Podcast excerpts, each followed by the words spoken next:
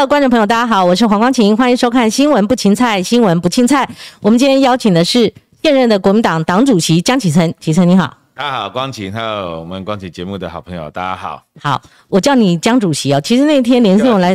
启臣啊，呃，那天连胜文来上我节目，其实呢，他是用视讯，我随便问他说该怎么称呼你的意思了哈。我说现在还叫你国民党的智库副董事长吗？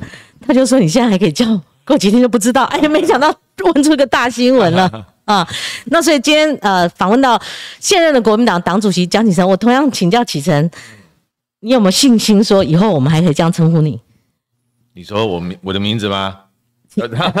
哎呀，你你心不改名，坐不改姓的，你这装傻？绝对有信心啦！绝对有信心啊！还称你为江主席，其实我决定要选，我就是奋力一搏嘛，因为。当然，选前你会有很多的评估考量，这跟我去年补选党主席也一样。嗯，哦，在决定要出来参选那个补选的党主席，我也是虽然考虑时间不多，因为被允许考虑的时间很短。嗯，可是，一旦决定了，我们就是奋力一搏嘛。嗯，那这个也是一样啊，你既然决定要争取连任，那我们就就争取到底嘛。那呃，我觉得很重要，也是让国民党的党内民主平常。嗯，啊，可是。选选举的过程，党内民主过程一定会有一些会有一些竞争，这都难免。可是我们要习惯于这种竞争，嗯，而且竞争完之后，大家又能够回到怎么样那个制度，嗯，又能回到这一个党，嗯，我觉得这个事情，第一个啊，党的高层，嗯，一定要下定决心，哦，去养成这样的习惯，嗯。第二个，我们要让党的支持者还有我们的党员。嗯啊，他们也要形塑一个文化，就是希望大家公平竞争完之后，嗯，能够团结一致，嗯。啊，那对于这个不团结的或什么等等的，啊，可能就是我们的党员也必须呢，要要对他们有所警惕。嗯，我觉得这个党才有可能成在在党内民主啊继续深化，继续走下去。所以我的想法就是就是这么简单，我决定要。要争取的，然后我们就争取到底。好，其实我们先来暖身一下哈。今天我们都看到一大早，蔡英文总统他去打了高端疫苗，对不对？你看那个画面，而且用直播的方式啊。我我全程观看。那你你的感受如何？你们也告也告啦，对不对？难道只是一天政治动作吗？那个想要挡也挡啦，然后非常很激烈的呃科学的证据哈或质疑，你们都做啦，好像没有办法挡住其他这些党。总和的力量也没有办法挡住。我我觉得蔡英文他是真的，他台湾人的命在开玩笑，而且当一个赌注，这真的是一个赌注，不只是对他是一个赌注。我这觉得最糟糕的是你把人民当赌注了。哦，我一再强调就是说，呃，我的手背也愿意给你啊，但是要怎么样做三期啊？你如果要真的要做三期，你缺缺缺试验者的话，嗯，我想很多人愿意的。但是你在没有做三期，也没有得到国际认证以前，你千万不要把台湾人民当白老鼠了。那更何况前志仁我有讲，你你还在 EUA 通过了隔天就马上说我要送给友邦啊，嗯，而而且要用密件，感觉要送东西给人家还偷偷摸摸的。那友友邦愿意接受啊？友邦愿不愿意接受？其实我们不知道。嗯，还有这个友邦接受了以后，他打不打我们也不知道。你觉得只是一个动作吗？但是这个。这个我们的外交人员，你要教他怎么去解释这些事嘛？嗯，对吧？你说啊，我要送给人家，然后人家问，哎，你们请问你们这个疫苗有没有国有没有 WHO 认证？嗯，啊，那经过几期的试验，哦，外交官怎么解释？嗯，你说，哎，我有我们自己打的有效，嗯，是这样吗？连我们自己都还没有开打，嗯，对？那你今天才开始，蔡英文总统自己啊开始打嘛？你要选择去停一家私人公司。那你你那是你的选择，不代表全民都接受这个选择。嗯，啊，那你就给人民其他选择吧。嗯，啊，这个才不会让他觉得说，你说哦可以让人民自由选，那实际上是假的啊。人民现在只有两种选择啊，一种就是选高端，一种就是选等待。嗯，啊，等待的过程里面有可能失业，啊，也也有可能等到什么感染的风险。嗯，那难道这个是这一个负责任的政府该给人家的吗？那你刚刚讲说啊，我们能够拿它怎么办？啊，我们现在的民主几乎已经到了一个失衡跟失能了。民主政治的这个监督制衡这一部分，你看国会，我们沦为少数以后了啊，面对这个现在的这个执政党，他权力一把抓，本来是行政立法，现在连司法啊，连监察，甚至连独立机关，通通都是他们的势力在里面嘛。啊，所以我常讲说，民进党其实最怕的是什么？这最怕就是民意，最怕就是选票。嗯，啊，这也是为什么从去年到现在，我们想抓住这个能够让人民有直接民意表达的机会，像公投，哦，这些等等，哦，作为一个在野党，我们帮人民来争取这一个用选票制裁的机会。嗯，因为我们我们不是一个过去那一种说这个落后国家或者是专制国家嘛。啊，我们也不可能说在党在叫叫大家说，哎，我们拿刀拿枪来的武装革命啊，那不可能。但是现在我们至少可以用选票革命吧？嗯，啊，呼吁大家在能够投票的时候，用选票来表达你对政府的不满跟不信任。嗯嗯，啊，那这也是过去这几个月来我们一直在做的。当然，你说提告，嗯，有啊，我去提告了，嗯，我提告陈时中，提告食药署的署长嘛。因为 EV 的过程里面不透明啊，黑箱，再来那个 EV 标准几乎大概是全世界最低的标准。嗯，连我看这两天好像连那个联雅也都出来讲了啊。啊，更重要的是这个到底有没有涉及到图里？因为主管机关卫福部，嗯，他的职责是监督了。他的职责不是帮忙啊，就把关呐。对，是把关，不是帮忙过关呐。可是这整个过程，我们看到的是，他不但没有尽到把关监督之责，他还某种程度上的用尽各种方法去想办法让他过关。啊，那所以这个有没有涉及到啊图利，甚至是特别图利？这个我们就提高。可是主主席，你刚出现的就是有没有涉及图利？这个在你去告的时候，似乎就不应该只是问号了。你要提出有一个证据。提出来，当然就是告诉你，就是说这个已经有图利了。啊，那证据在哪里？你作为一个，你作为一个政府，你应该有把要把关的这些标准啊。你起码标准你要拿国际标准来啊，对不对？那这个标准都是你们自己定的，而且这当中你的审查委员甚至还一度出现，比如这个辞职的啊。啊，甚至球员兼裁裁判的这些嫌疑啊，哦，我想这些都是可以让大家去啊怀疑你这个是有图利的，嗯，啊，那当然细部我们司法单位应该要调查嘛，嗯，啊，那政府单位我们去调，我作为一个立法，我调连调一个公文啊，应该说请他回答说你到底买了多少疫苗，这些疫苗是哪些厂牌？花了多少钱？这些疫苗的效益啊，那啊这些疫苗能够打几岁到几岁？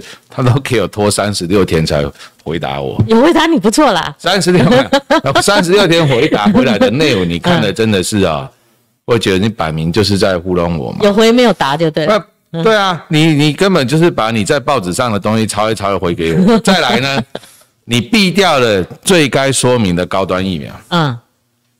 你采购了高端疫苗啊，你采购了，嗯，那你为什么不说明它的药效呢？好吧，这个疗效嘞，哦，保护力的，保护力，保护力最重要。对，你完全避而不谈，通通都不谈，那你拿这个来回答我们？嗯，所以你说现在的国会，加上如果你又是少数的话，你要怎么监督嘞？嗯，啊，然后多数的执政党，他只是一面的护航而已了。嗯，没有没有发挥任何说去，不要说监督啊，连指引通都没有。但是他们自己也很矛盾呐，嗯，就一方面呢，又挺这个蔡英文的政策，嗯。啊，所以挺蔡英文政策就是挺高端嘛，嗯，但是二方面呢，其实他们又害怕被选民嘛，嗯，啊，所以他们也不敢啊，大声的去讲说，哎，对高端很有信心，啊，甚至如果你真的要挺到底的话，你六十三个执政党的立委全部打高端，他们说总统就把手背已经展现出来了，他们不用了就对了。至少总统他是一国元首嘛，他今天去打了，他们会呃，总统是一国元首，那你立委是民意代表，他们打过 A Z 了，搞不好打打过两剂，像梁文杰一样啊，对啊，嗯，所以你们应该要让出来给人民打才对啊，人民没有没有疫苗可以打，嗯哼，啊，那你们自己先去打高端啊。我觉得高端就是说，它除了值得被质疑之外，它还有量的问题嘛。你第一次只试出五十一万剂的话，而且在这个六六十一万剂哈，那在这个呃医院登记上面也没有满呐。说实在的哈，所以才衍生说，啊不是开放了好几次，一直追加，让人家去登记嘛。那你们在打，就是说，是不是给阿兵哥打？你们当初 A Z 疫苗也是这样用同样的策略，像吴思怀委员那时候说，你们是不是 A Z 打不完？那时候还没有疫情大爆发，说他说是不是要给高阿兵哥打？这到底是一个真议题还是假议题啊？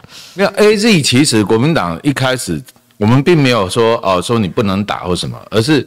因为那时候 A Z 发生过其他国家打到一半，嗯，停止施有副作用，像英国啊什么的，然后就停止施打，对，包括日本也欧盟，欧盟啊，日本后来也不打，然后那个包括美国其实也没有打 A Z 啊，甚至有一些欧盟国家，所以是那样的状况底下，嗯。啊，我们认为政府应该要说清楚，嗯，你既然进来要打了。嗯，那你要你要卸除人民的恐慌嘛？嗯，你就应该告诉大家说，哎，打这个疫苗的副作用主要的原因是什么？嗯，那其他国家出现死亡的原因是什么？嗯，那如果我们的国人来打，你要如何教他施打？嗯，啊，然后你要如何保护他？嗯，啊，让人民施打到适合他的疫苗嘛？嗯，啊，不要引起重大副作用的，甚至死亡的这样子的一个疫苗接种。这才是负责任的政府该做的。嗯，我们当初党团开记者会，我记得他们有开记者，他们讲的主要是这个。嗯，并不是说啊，我全面反对都不行。那高端有要给阿兵哥打吗？以目前你们所掌握到信息，高端目前我们所听到的，还有媒体报道的，还有一些反映的，就是说有在问。嗯，请问征询他们的意愿，征询说这个阿兵哥啊，是否施打这个高端嘛？嗯，哦。那，但是很多阿兵哥是说，我们可不可以选啊？嗯，可不可以选择？其实这这个不是阿兵哥而已，其实包括很多其他的国人。嗯，他在没有其他疫苗的选择之下，只有高端一种选择的时候，他们现在最大的疑问就是说，所谓的选择权在哪里？嗯，我的选择权现在只剩下打高端、打高端或者不打高端而已嘛。嗯，他他们要的是，我如果还有其他的疫苗的时候，那我起码还可以选啊。嗯。那现在是完全没有啊！那摆明的，我们的政府就是只告诉大家说，我有买啊，我有买，但是都到不了。然后人家其他国家，你说韩国有没有买？韩国也有买，人家后来他也加码去买。可是他有没有同样跟我们一样遇到说交货期不确定，或者延后也有，但是他们的处置方式是什么？比较强烈的，他直接就就去跟对方交涉的嘛。嗯，对对，不只是可可能还。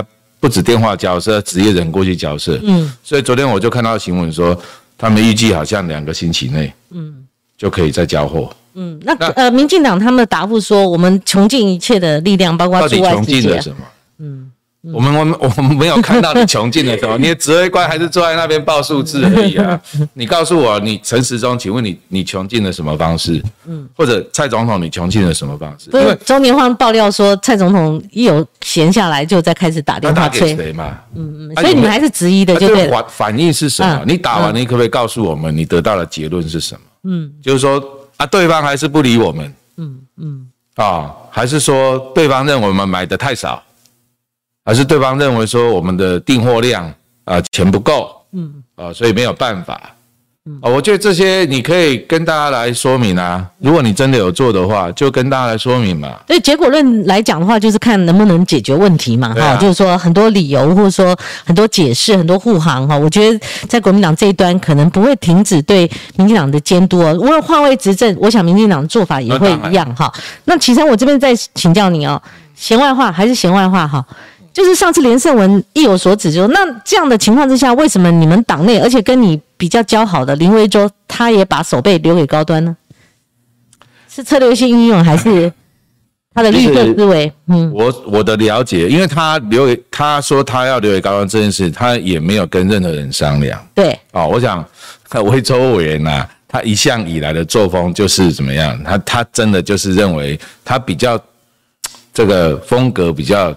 独立一点啊，嗯，哦，所以有时候他认为他该做的是他该讲的话，他就直接就就去做了。那那那为什么呃，你作为一个党主席，你的铁哥们林维洲，你没有办法制止他？你说他觉得应该去做，那高端是应该去做，在你们党的集体意志下，他很早讲，他并不是他并不是最近才讲。嗯，我记得他是几个月前他就讲，那时候其实整个疫苗的，尤其高端疫苗的状况都还不明，嗯，也还没有解盲，啊，也还没有拿到 EUA，嗯，啊。那其实包括那时候的国人对于高端疫苗的信心啊，嗯，是比现在还高。对，然后然后大部分虽然还是质疑的，可是你会发觉说，一提因为用国产两个字的时候，某种程度上会让国人起一个爱国心，嗯，觉得说对啊，我们支持国产没有错啊，啊，但是很多的疑云跟疑虑。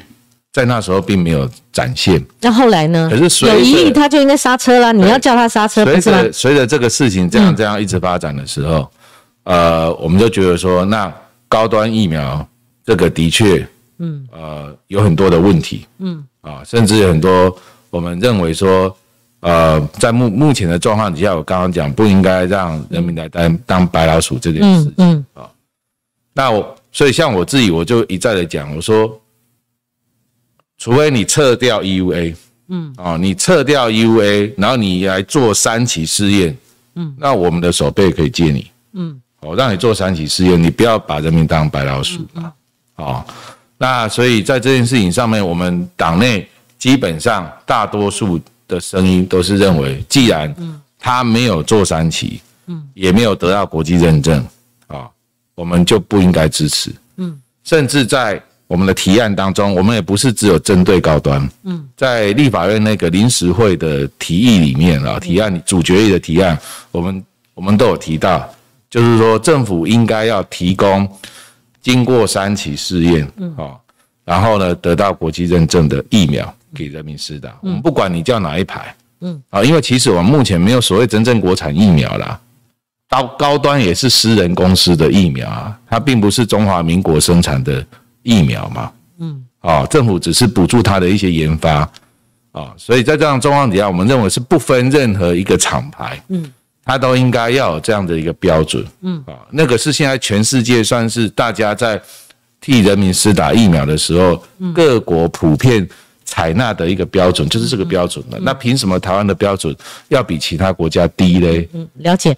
其实我们今天节目进行的节奏要非常快，因为太多问题想请教你。我们进入主题哈。我后来观察你们国民党党主席的选举，越选越有烟硝味，就火气越来越大哈。譬如我举例，第一个你开始回答哦，就是很从很早开始，你看这是朱立伦哈，人家问他为什么要出来选党主席哈，他说如果大家满意，我也就不必出来了。他讲的是说，您所执政下面的国民党，大家是不满意的。你如果满意，他有什么空间出来呢？第一题，好。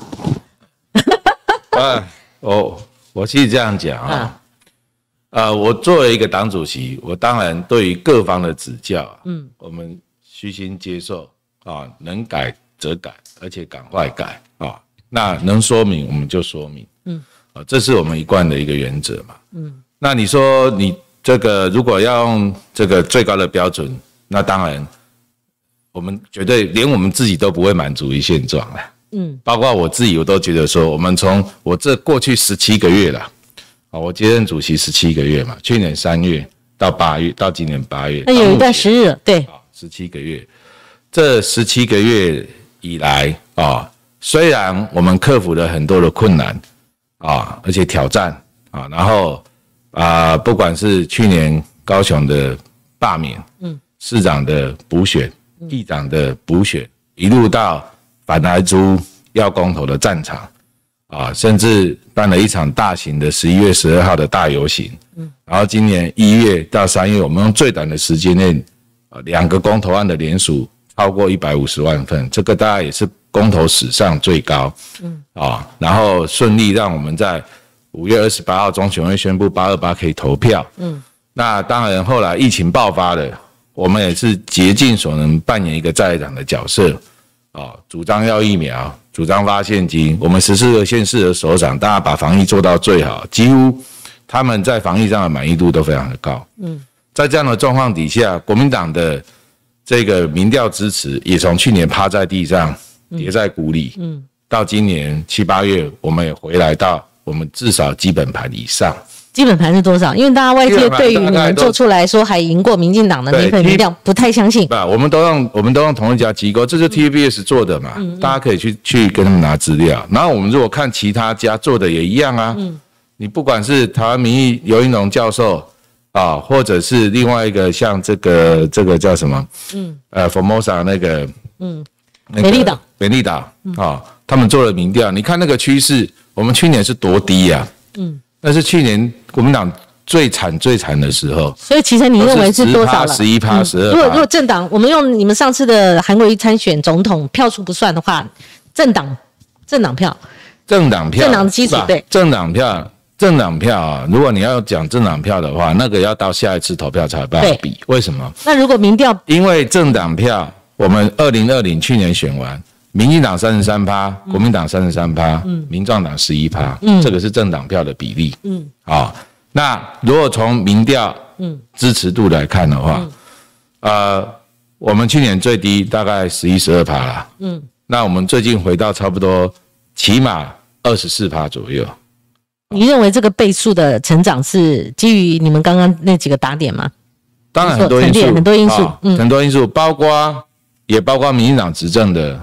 这个呃，执政的不利，就此消彼长的意思。对，那么他他们从将近四十一路跌嘛，三十几将近四十，高的时候将近四十，这样一路跌，跌到现在差不多二十。嗯嗯。啊，那其实这个已经出现了一个交叉了啊。但是不论如何，我们不能够满足于现状，所以对于说啊做的不好这件事情，我说我们虚心受教嘛。嗯嗯。我们会继续努力。嗯啊。那再给我多一点的时间，我相信我们我们会更好 啊！因为因为我们已经走出谷底，我们现在在在这样的方向上继续努力。我或许经验没有那么够，嗯，我也是初次担任党主席，嗯。啊，我也是最年轻的党主席，可是过程当中，我很谢谢大家给我这个机会，也给我们帮忙，大家重新凝聚，我们总算走出谷底。我们希望在这个方向上面，去年我们是活下来，未来我们要壮大，我们要复兴。嗯，啊，所以我希望能够再给我多一点的时间。好，启程，这个以目前哦媒体的分析认为，这场党主席大选现在已经有一个西瓜效应了，此消彼长哈，就是说可能是七三比，这个七不是你，七是朱立伦哈。你看，这个是证据，我也传给你们的那个联络人作为参考。说这一题我会问嘛，哈，因为这一题绝对要先传过去，不然对你太不公平了，哈。你你你看法呢？你你直接下你们的基层哈，跟党员诉求，现在真的是有一个西瓜效应，甚至有人讲说，是不是你要干脆退了之类的？你也有很强硬的回击，就说。Why 啊？就是你自己有你的这个操盘的一个布局嘛。以以目前实际的态势如何？如果你不不忌讳、不讳言的来讲，实况是？我觉得现在状况其实还不是很明朗啊。还是不明朗吗？其实不是很明朗了哈。当然我不晓得他那个民调是怎么做的，因为他只说他们什么内部民调，我也不知道。那我觉得我们要参考的应该是比较公开的，嗯啊，那有这个具体题目啊、具体数字的，嗯。那否则那样的民调比较沦于所谓的放话了。嗯嗯。啊，但是不管怎么样，各式各样的民调我们都会参考。嗯。啊，那我我们自己当然也会在适当的时候去做做自己内参的一些民调。啊，那再怎么样的民调啊，走入基层跟党员接触，我认为那个感受候选人自己会最清楚。你的感受是？啊，那我的感受是，其实。我我遇到的很多都是给我正面鼓励，嗯，加油打气啊，希望这个年轻人继续努力啊，国民党的未来在你们身上啊，那国民党的这些过去的包袱种种的，希望你们能够继续改革，嗯，啊，因为最资尤其最资深的党员，越资深的党员，嗯，我们有很多像这个六十五岁以上、四十岁党龄的，这种大概占了二十万有了。嗯，在在有投票权的里面，他们大概起码占了二十万。他们其实对党，嗯，重点是在党的未来、党的发展、党的强大，不是在个人。嗯，任何一个人担任党主席，对他们来讲的重要是远低于怎么样？嗯，党未来的强大。嗯，所以在这种状况底下，我认为他们应该会去去想，会去思考，在投票的时候应该会思考到底。哪一个人放在这个这个此时此刻放在这个位置上面，嗯，是能够让国民党继续强大的，嗯，啊，那这个有机会让党怎么样啊？包括像不止打赢选举，还能够重返执政的，嗯，啊，还能够重拾过去国民党的这种在他们心中的光荣感，嗯，我所接触到很多执政党员的心情是这样子，嗯嗯，所以当然去年他们给我机会。嗯。啊，去担任这个百年大党的最年轻的党主席，坦白讲很辛苦了啊，也遇到很多的困难波折挑战，因为这是一家一百二十七年的老店，嗯，我不可能把门关起来，然后来整修内部，我都不开店，我是要同时开店，同时整修内部，同时经营内部，嗯，所以是同步在进行的，也因此，去年我觉得我们最重要的几几个。工作核心，第一个就是从设法重新凝聚，因为打败仗，大家有一些人是灰头丧气的，啊，有甚至有一些会说啊，对对党没有什么期待了啊，会有那样子的心情，然后又又遇到又遇到高雄的这个罢免案啊，那其实可以说是雪上加霜了，好，所以我我们在去年的这些过程当中，一直设法想要。重新凝聚大家对党的信心跟期待啊！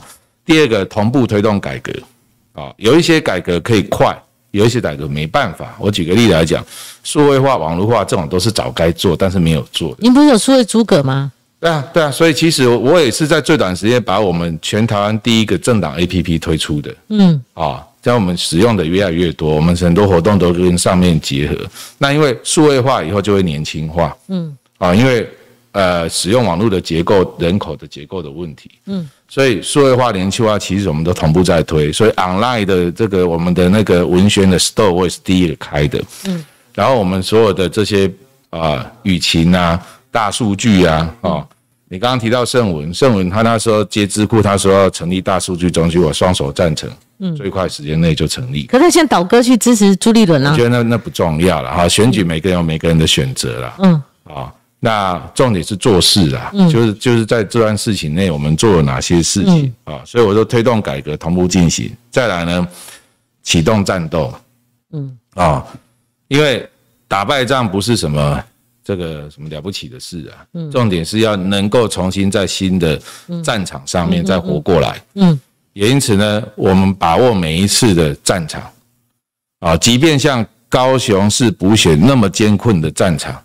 嗯。我们都坚持提名，嗯。啊，我也知道很难赢的啊，可是有年轻人愿意战、敢战，过程中可能被人家抹黑干嘛，他都必须承受的时候，老实讲，我们也很感动。因为你们泱泱大党，你们最后选到高雄市。已经被罢免了一个市长之后的补选，你们还提一个李梅珍，你们就注定求败嘛？怎么会连国民党连提个乡人都提不出来？这是令人匪夷所思，也有二晚嘛，不是吗？如果站在一个在党希望在党强健角度啦，对啊，但是呢，站在站在当然，我是其他人的看法，或许是这样啊。可是站在我们的角度，我们是觉得觉得说，哎，当时候还有还有不少人劝我说，你就不要提名了啦。啊，有有一这种声音啊，对，然后直接就让给人家，但是也不能这样哈。但我说这不可能的事情，虽然这只是一个四十五天我们就要决胜负的战争，但是只要我们有支持者，我们就一定提，而且就是战到底。那我们也成功守住最基本的二十五排的基本盘嘛。嗯，啊，虽然过程那么的艰辛呐，嗯，那再来像这个公投的战场，嗯，反台柱的战场，我们是一路打，啊嗯，哦。从一开始有人质疑说：“哦，你推这个公投，我看要联署不简单。”而且有人讲说，因为疫情的关系，连公投这个战场都被往后移了，对你比较不利。对我对我个人有利不利，我觉得也不是重点，重点是人民能不能有投票的机会来表达他对政府政策的不满，还有他对政府现在执政的不信任。嗯，这个是重点。嗯，好，现在。很多的民众是渴望有一个投票的机会了，嗯嗯，啊，让他让民意能够展现。是，好，其实我们往下问了，你刚刚既然你提到战斗，好，就国民党需要有战斗的精神跟战斗的力量。最近赵康赵大哥，好，我还是愿意尊称他一位 一一一声赵大哥。赵大哥在假日的时候，我很讶异，他组那个战斗蓝，哈。那个战斗栏，我看一看在场的那些年轻的、你们中壮代哈、青壮代的这些明星级的明代，喂，他们都已经位移，就变说赵少康麾下的十一名战斗栏的成员，不管谁以后当选这个党主席都不好做，为什么？因为党中有党嘛。你们谁选上党主席？另外一个党主席，以前韩国瑜都没这样干哦。赵少康他当然志在选总统，目前看他企图心野心还是很大哈。但是他组了一个战斗栏，至少十一位明星级的明代归队了。那以后是靠谁领导？是他发号施令呢，还是他认为他的这个党？能够组成而有战斗力呢？他相对会来看，就是哎，朱立伦太温文尔雅哈，不不是任党主席，他要看看你，我认为他有他的想法。我认为他绝对不是在阻挡啦。那形式上是党中之党啊，也不是啦，也不是，但是基本上就是说，这有主客观的环境在里面啊。第一个就是说，客观环境，我们现在在进行党主席的选举嘛，啊，那党内的选举就是这样，手心手背都是肉了，嗯，很多同志。他也不方便表态或干嘛，嗯嗯，好，所以你说现在叫叫叫他们说，就是站在哪一个候选人旁边，嗯，有时候，除非除非他就是坚定的，就是不管怎么样都是，呃呃支持谁的哈。可是赵赵少康不是候选人啊，赵少康不是候选人，所以我说现阶段 他发起这个所谓的战斗栏这样的活动的时候，其实对这一些。议员也好，或者是战将也好，或者是民主也好，嗯，其实他们也没有表态上面的压力啦。是啊，那至于说，呃，我认为是党主席选完底定了，这一些人一定还是国民党的啊，啊，他还是会在国民党内发挥战斗力啊，啊，那至于说他去参加某某人所号召的这些倡议，我觉得他只要不是要推翻国民党，嗯，他。他是对国民党的战力能够提升，甚至对党中央要推动的利益议题的方向是一致的话。可是，如果赵康领导的话，他的意见跟他的意念，自然不会完全跟朱立伦或者是江启臣一样。如果是我连任，那就是另外一个党主席连任党主席的话，我一定会找赵大哥谈啊。谈什么？你的目的是？他，因为他毕竟也是我们党员啊，他也是中评委啊，嗯，对不对？那中评委去做这些号召的事，我觉得很好。但是我们怎么样跟党中央的目的能够结合？大家团结一致哈，去监督民进党。那党主席的诞生就要你发号施令，你还需要跟另外一个太上皇谈吗？你还去找赵大哥说拜托你？不面跟我一样，这不是说拜，就直接叫那十一席归队就好了。他当然是一定归队嘛，因为他是国民党员嘛，哈，除非他今天又退党，退退党了嘛。要归到谁任党主席？新任党主席的这一个团队，归到国民党这个团队啊，而且未来的党主席啊，我也我也我也认为，你如果要打赢二零二二跟打赢二零二四，你一定要去发挥这个。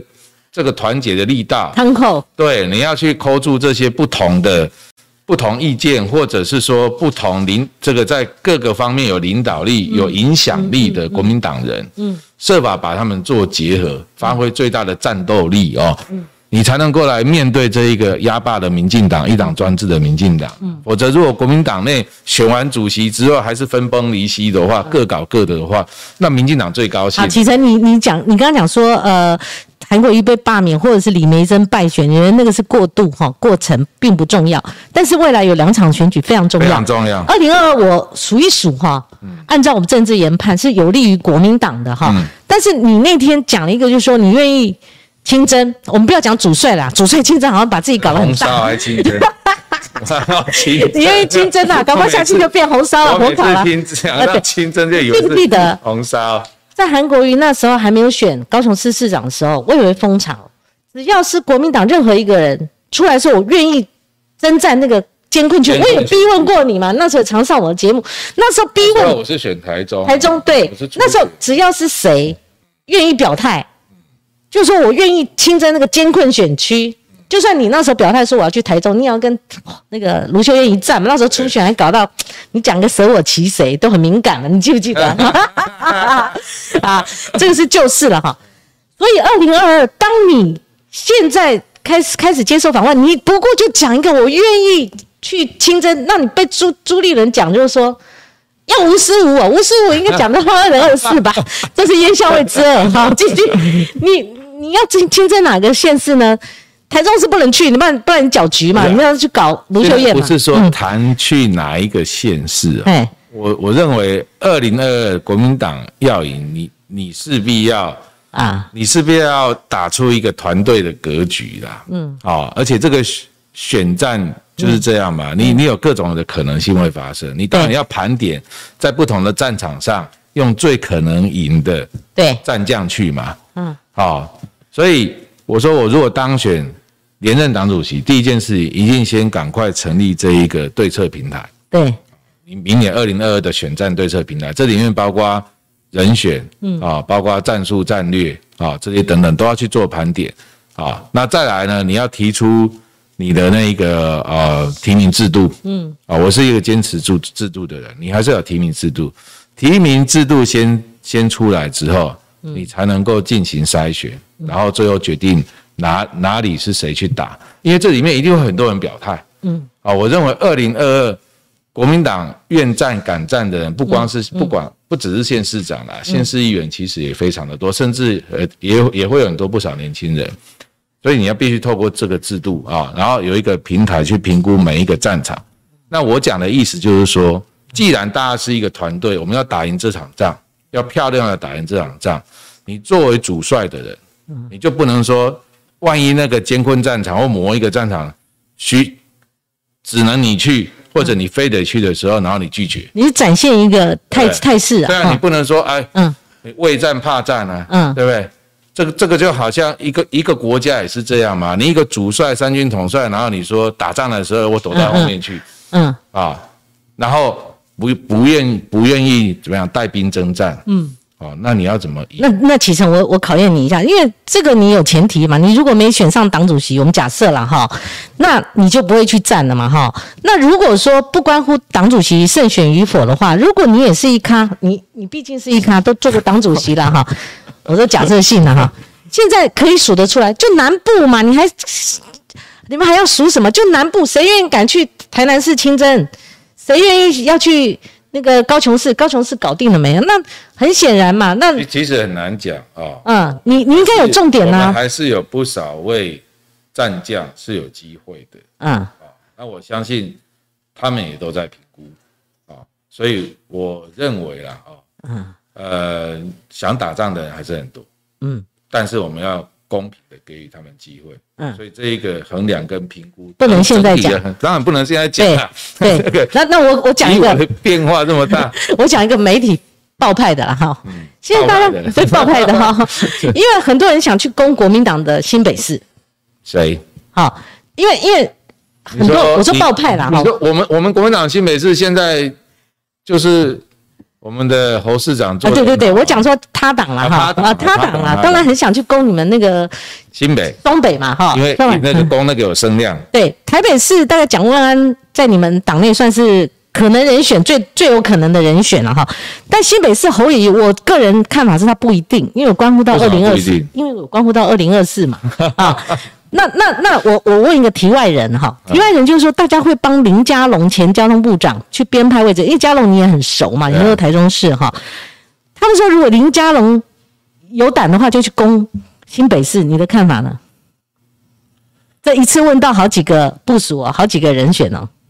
你说，其实他这是他们的家务事啦啊，他民进党要怎么派也不是林佳龙说的算。对，林佳龙当然他可以表达他个人的意愿啊。你之前也传出说他要回国选台中啊，所以我听了很多了。哦，啊，新北是最近传出来的，所以到底最后会去哪里，我也不知道。搞不好他最后不是，他最后出来是行政院长。如果林佳龙去新北呢？我其实我问的你要听出的意思，因为我那天跟朱朱立伦，这么确定了。我跟朱主席搞了一个这个题，搞了很久了。嗯，侯友谊的现象，侯友谊，我我我不觉得侯友谊会担心这个，他不担心。侯友谊是一我侯友谊市长，我觉得他是一个很怎么讲，呃，这个开大门走大路的，不管不管哪一个谁来跟他选，他他，我觉得他做事的风格就是。或者他执政的风格，他就是专心的把他所有的市政做好。嗯，他不去管谁挑战。这是他问了他两百次的标准答案。那我的问题是，二零二二跟二零二四的选战非常重要。对，连刘太英不问是正事已经很久了，我也不知道为什么财经版要去访问他。你知道他对于两千年连战那场选举太重要了。好，李连那时候也一注很庞大的金金钱哈。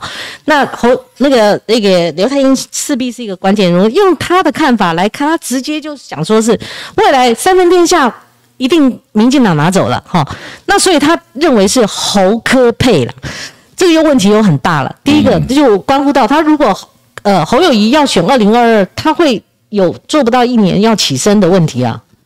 那二零他现在民调你们国民党最高啊，连那个刘太英都看准了，他就是二零二四嘛，你们还犹豫什么哈？那那第三个科批，你曾经夜奔敌营啊？我没有夜奔敌营。你们你连你们邓道新都觉得你怎么会去找科批啦？哈，怎么之类的？那科愿意当副的吗？还有就是蓝白竞合的问题啊，民众党对国民党的威胁。你看我一次就问了你好好多问题啊。在在野党啊，彼此之间可能因为议题可以有对话，但选举我觉得各凭本事啦。嗯啊，选选举这个。这个涉及的层面啊，还有影响的层面，都远超乎议题的对话，在党议题之间的对话，或者立法院里面的一些攻防的合纵连横啊。哦，选举它就是很现实、很实际的事情啊。那我觉得，以如果要如果要谈这个二零二四，你说呃蓝白或者在野之间的那种呃合作啊，我觉得倒不如现在是国民党好好自己。强强大自己，壮大自己，可能会比去想说跟其他在党合作来的更容易一点了啊！因为政党之间在选举上要谈合作，本来就是相当相当复杂的，嗯啊，而且呃，如果你自己没有筹码的话，那你就是要任凭人家。宰割 啊，任凭人家提条件。对，从事议员的选举可能就要对，所以其实最重要现在其实是我刚刚讲，就是我们为什么我说我争取人，我延续改革，然后壮大国民党啊，复兴国民党是最重要的任务。好，其其实我们先看一下留言板，今天留言板非常热烈哈。呃，叫他诶，陈伯约叫江主席加油啊，走回青年正派路线等等哈，大家都是战斗蓝，江主席带头冲。等等啊，支持反高端联署，还有宁国良说光庆你加油，江主席加油，连任成功等等哈。然后江显先生，您带领国民党发动来租公投，我们很多婆妈都支持你，功德无量哦。等等，哎，这都是你的粉呢。谢谢谢谢谢谢，都在你这里。对对对，主席，因为二零二四哦，那天。朱立伦朱主朱前主席受访的时候，他比较有包袱，他一直在重复在打转，他一直讲二零二四无我嘛，哈，朱他讲了四大天王，可是我认为啦，我的观察是，他一边说无我的时候，无私的时候，他在等二零二二胜选之后再看嘛，哈。那我看到媒体报道，你对于他二零二四无朱的这个言论，你也不是很相信，所以。既然你不选二零二四，你很早就打出来了，所以你才是真正无私无我的那个人呐，可以这么说。你应该很很可以海着分析，你们国民党应该取回政权，你没有政权，你就眼睁睁看着，所以他搞他打高端，你们监督无力，对不对？你可以眼睁睁看着很多事情发生，因为你们没有执政权，国会也是少数。二零二四，嗯，如果国民党要赢回政权，对，你起码有三件事，嗯，一定要做好，啊，或者让人民能够认同，嗯，第一个就是重新刷刷新国民党的招牌这件事情，啊，洗刷一些过去大家对国民党的一些负面印象，或者被人家抹黑抹的这种形象，这是第一个。第二个就是你当然要提出最强的候选人啊，这个有兴趣。最强候选人，Who is it？对。第三个，你你你你有候选人之后，另外一个很重要就是你的国家愿景，嗯，那就是政策嘛。对。啊，所以这三块缺一不可啊。嗯。啊，所以这是我说这三个是你胜选的重要的三大支柱。那提到最强候选人的时候，也起码要几个条件。嗯。第一个，你要有民意的。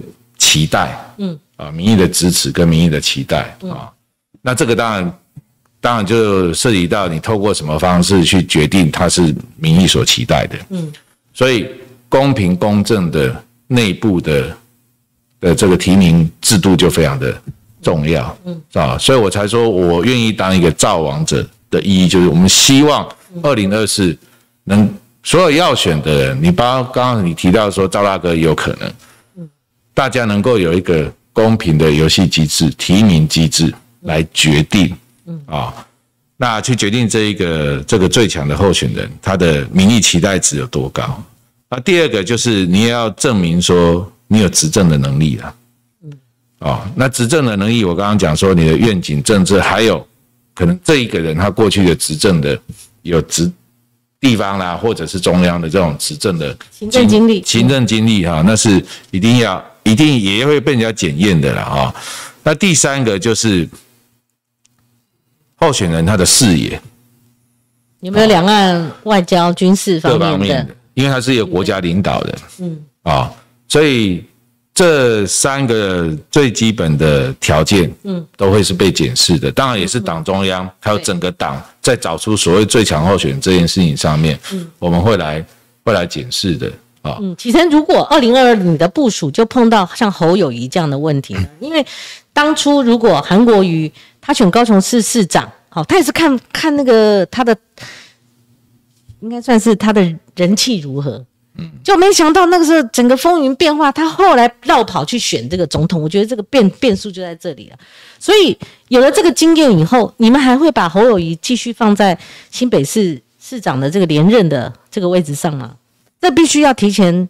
去啊！你你讲的是一个超前部署的概念的。哎呀，他民调很高啊！以前不是这样看你们党内的那个韩国瑜等人吗？当然，从一个党要打赢选战的概念上面，我们是应该要做好超前部署。嗯，哦，但是怎么超前部署，我现在也不能讲。嗯，啊，只是但是你提到这个概念，我认为是必要的，就是你要打赢。这个二二跟二四的选战，很多是它它会联动啊，嗯，基本上它会联动在一起。那是你的想法。如果今天朱朱立伦当选，他可能就是另外一套思维了。呃，联动当然，嗯，但是呢，有一件事情是不能混在一起谈，嗯，就是说二零二二的赢，它不能等于二零二四的赢。那朱立伦口号是这样啊，他说没有二零二哪有二零二四，你等于推翻他了。因为每一场每一场的这个选战啊，嗯，它的战场的环境不同，嗯，主题也不同，嗯，二二的选战主题跟二四是完全不同，哦，否则照你刚刚讲的那个逻辑是二零一八赢，二零二二我们二零二零我们应该会赢，没有必然性，这这中间是完全不一样的，呃，不一样的，嗯，所以我一直主张说每一次。打完那个仗以后，你要归零思考了。你要打下一仗，打下一场选战之前，你要归零思考。可是从战术战略的布局，你的确要去想到那这一场仗跟下一场仗之间可能会联动的地方是什么？那当然了。对，但是输赢这部分你必须切开来看。你不能说我这一场打赢了，哇，我下一场一定打赢。嗯。啊，你可以用这一场的士气，嗯，啊，凝凝聚的那个士气去打下一场。但是你不能就觉得我这一场赢，我就等着下一场赢啊！啊，那个是没办法用等待的。所以你认为二零二二国民党明摆着会胜选这样的一个光环，你认为应该胜选的光环应该回到谁任党主席身上吗？其实每一场选战都不是说靠党主席一个人啊，嗯，那选战是大家一起下去打的。所以我刚刚一直强调团队的一个概念嘛，你主席也是团队的一员啊，大家团队希望你。你你怎么做的时候，嗯，希望你带领的时候，你你也必须带领啊，嗯，啊，那当然，啊，主席的的跟他的高这个团队哈，他的一些布局啦、策略啦等等，啊，当然也扮演非常重要的角色，嗯，可是真正在前面打仗的那更重要，嗯，这些战士、这些战将，嗯，啊更重要，嗯，所以。选赢绝对是荣耀归于整个团队，嗯，归于整个国民党，嗯，所以其实我跟你们的选民，对我总结一下哈，所以二零二四你们究竟要如何拿回政权呢？第二个，你我再确认一次，您相信朱立伦朱主席，你现在的竞争对手所谓的二零二四无朱吗？您之前回答过。你看我今天我不想问重复的问题，那没意思。我只觉得说，我们每一个要参选党主席的人，嗯，面对人家的这种各式各样质疑的问题，就是你尤其你自己本身的态度。那我觉得我个人我是觉得我就是坦率回答嘛。嗯，我今天我今天完全对什么没有没有意愿，嗯，不可能。那我就是回答，嗯，啊，那哪一哪一个部分我认为我有可能性？嗯啊，我愿意配合，那我们就讲清楚。嗯，哦，那没有说法律也没有规定啊，党里面也有规定说要选总统就不能选主席啦，是，也没有这样规定嘛。那我觉得就是完全你作为一个候选人，你的态度是什么？嗯，那我觉得你认为他没有说清楚吗？你认为还有弦外之音吗？呃，就是起码还是很多党员会会问嘛。嗯啊，那我觉得就是。把它说清楚。那这部分因为是他个人的事，我也不方便帮他。OK，好，主席，我们要换另外一个话题。我觉得有时候我们在台面上做评论，要养家活口，没办法，还是要抛头露脸啊。有时候哈，有两招，一招是民进党如果那一整集拿国民党当垫背骂骂骂的时候，嗯，做我我是不会，但是我我我相信有其他的评论员会有压力，等于说你们国民党等于压缩了，反而压缩了一些。监督的力道，尤其是如果那天叶玉兰又在讲什么，吴思华又在讲什么，真的，我跟你讲，我们会换过来再打国民党，这是第一个哈。那第二个就是说，当共机一直在绕的时候，那国民党如果立场上让人家觉得有轻中的感觉的时候，哎，我跟你讲，你们再说破嘴，再去八二三，再去金门，再去哪里哦，再去复古的话，或者说你们再怎么强调你们的立场是如何？我说，在这个在选战当中，民意有一个风向的时候，很难赢。你们再再怎么去打他们的内政，再怎么监督，再端出很多资料证据，哈，再有多少明星的名代都没有意义了。所以，您最近提出宪法九二共识啊，哈，宪法九二共识嘛，好，这这需要你来解读。宪法九二 还是什么的？宪法九二都是就是外界简单的一个呃一个用简写啦，对。或者简称啦，简称。其实我要还原啦，完整的说法是基于中华民国宪法的九二共识啦。那你一提抬出中华民国宪法，老共就不会接受，他也不容许华独，不是吗？不不接受所谓中华民国宪法。一中各表。嗯，当初当初九二共识的这个最重要的基础，其实就是因为有中华民国，有中华民国宪法，嗯，所以才会造成两岸在。要进行一些涉及到主权或者官方的这种协商协议的时候，要去解决这个主权的问题嘛？嗯，是因为我们是中华民国，我们有中华民国宪法，那他们有中华人民共和国跟中华人民共和国的宪法，所以最后才会有所谓的求同存异嘛，搁置争议嘛。嗯，啊，当初也没有九二共识这个 term 吗？九二共识的名词是两千年以后，我们苏启老师。啊，那时候用他用“九二共识”这个词去去替代了当年这个九二年的时候的那一个一中各表的状况。嗯，啊，当年其实九二年就是很单纯，就是大家对一中的意涵有不同的解读嘛。嗯，那大家大家愿意针对这个不同的解读，嗯，先放下。搁置争议，搁置这个争议，然后我们去谈双方应该赶快处理的人民的急需解决的问题啊。嗯，就是这么简单的一个道理。这个后来叫做九二共识嘛。嗯，好，那可是经过了马政府那八年，其实那八年算是九二九二共识或者是求同存异的具体落实跟实践啊。双方包括签 A 克法，签很多的。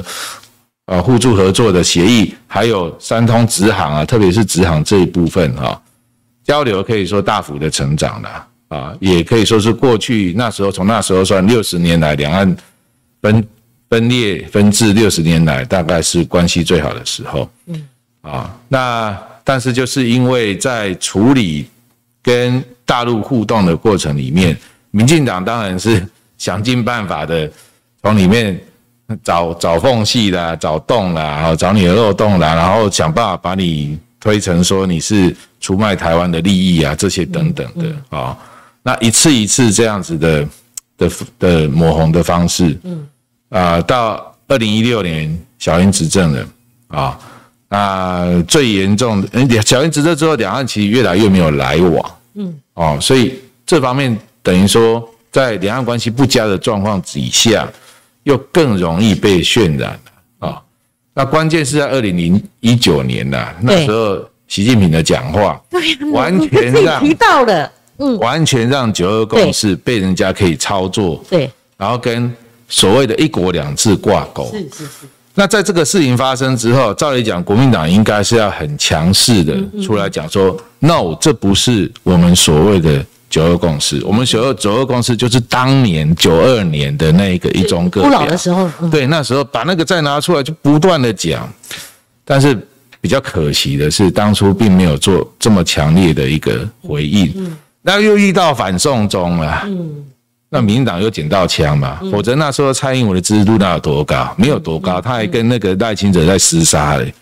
结果就这样耗了半年嘛。嗯，因为我当年我自己也在选举啊。嗯，选到后来，我们就觉得说，怎么会这样子？怎么会操被操作到说啊，投某某某就是投给一国两制，投某某某就是投给共产？那中中南部的确是这样给我们挂牌子的。大家拆不掉，对不对？所以我才会说，我去年我就任党主席，包括我在选去年补选党主席阶段，你看那时候有多少人在谈这个事情？因为大家认为说国民党选不好或败选的原因之一，虽然不是原因的全部，嗯，但是其中一个原因是这个嘛，嗯，啊，所以我上任党主席之后，我们也花了一段时间在了解说，大家对于九二共识这件事情被被扭曲、被抹红、被污名化要怎么处理？最大的共识是什么？我这样走了一圈，嗯，党内最大的共识认为九二共识要说清楚了，嗯，还公和前错了，嗯，啊，那怎么说清楚呢？你要如何能够让台湾人民觉得觉得投给国民党，嗯，他可以信任你，可以信赖你，嗯，所以这个时候我们就觉得说，哎。宪法跟中华民国，这几乎是国人现在很大的一个最大公约数了，没错，公约数。那我们也也当年的确是基于有有宪法，有中华民国，你才会有一种个表。那起码这部分我们要让国人知道嘛，九二共识是这样来的啊。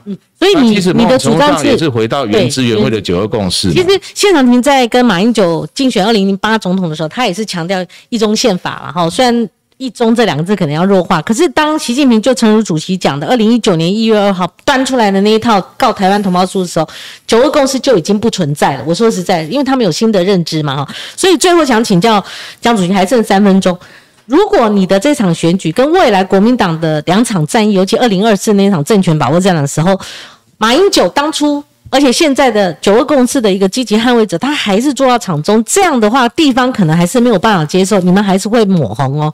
所以在这种情况下，你们的路线，我一看到你邀请的是马马英九马前总统的时候，我就觉得问题没有说邀请他有一场有一场那个嘿，你讲的是你讲的是应应该是哦，你 你讲的是他参加我们那个飞虎啊，飞虎。八十周年的活动，所以不是跟你党主席有那是直接的关系。八十周年的活动了哈，那我觉得二零二四对国民党来讲，嗯，九二共识不是不能谈，嗯，第一个要怎么样谈清楚，第二个呢是要让人民对你在处理两岸关系上面，还有带领国家未来上面有信任感，所以我一直认为就是说。国民党要让我们的人民，尤其是下一代，觉得说你会为他的生活方式，嗯，啊，为我们的民主自由捍卫到底，嗯，啊，要有这样子的决心，然后要有这样子的这个啊论述出来，让大家去信任你。而且这个不是光讲，这是要透过每一次的这些议议题的表态、立场的表达，去告诉大家。所以在不管处理两岸跟处理国际，我上任主席以后。我最重要的一个决定跟主张的参考是什么？就是我们选价值，不是选边站。嗯嗯。啊，该表达每每一个议题，今天假设说人权好了，嗯，大家在批评中国大陆的一些人权，啊，我们觉得该讲的我们还是要讲啊。嗯。可是同样一个人权标准放在美国的时候，在美国内部的种族主义的时候，我们也要讲啊。嗯。其实，那你的意思说，你的新的论述？所谓的宪法派哈，是不是已经取代老的九二共识的这个民国民党的路线？呃，我刚刚讲，你们都讲宪法九二，其实我都会讲完整的啦。基于中华民国宪法的九二共识，他是把九二共识讲得更清楚，但是并没有取代。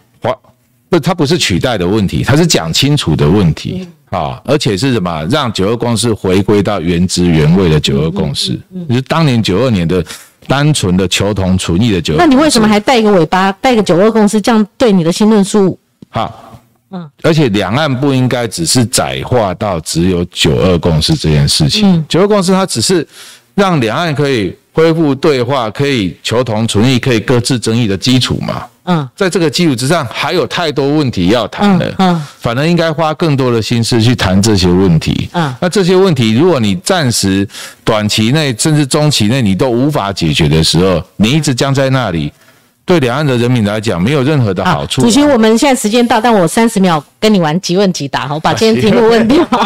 第一个，严匡衡是在回避现在的国民党吗？而除去党职？没有。好，第二个，张亚中要求你不要请假而已。卸职来参选，你同意吗？我完全是遵照我们的制度啊。好，第三个，朱玉仁说二零二四无朱，你相信吗？这个由人民由党员决定，党员做主。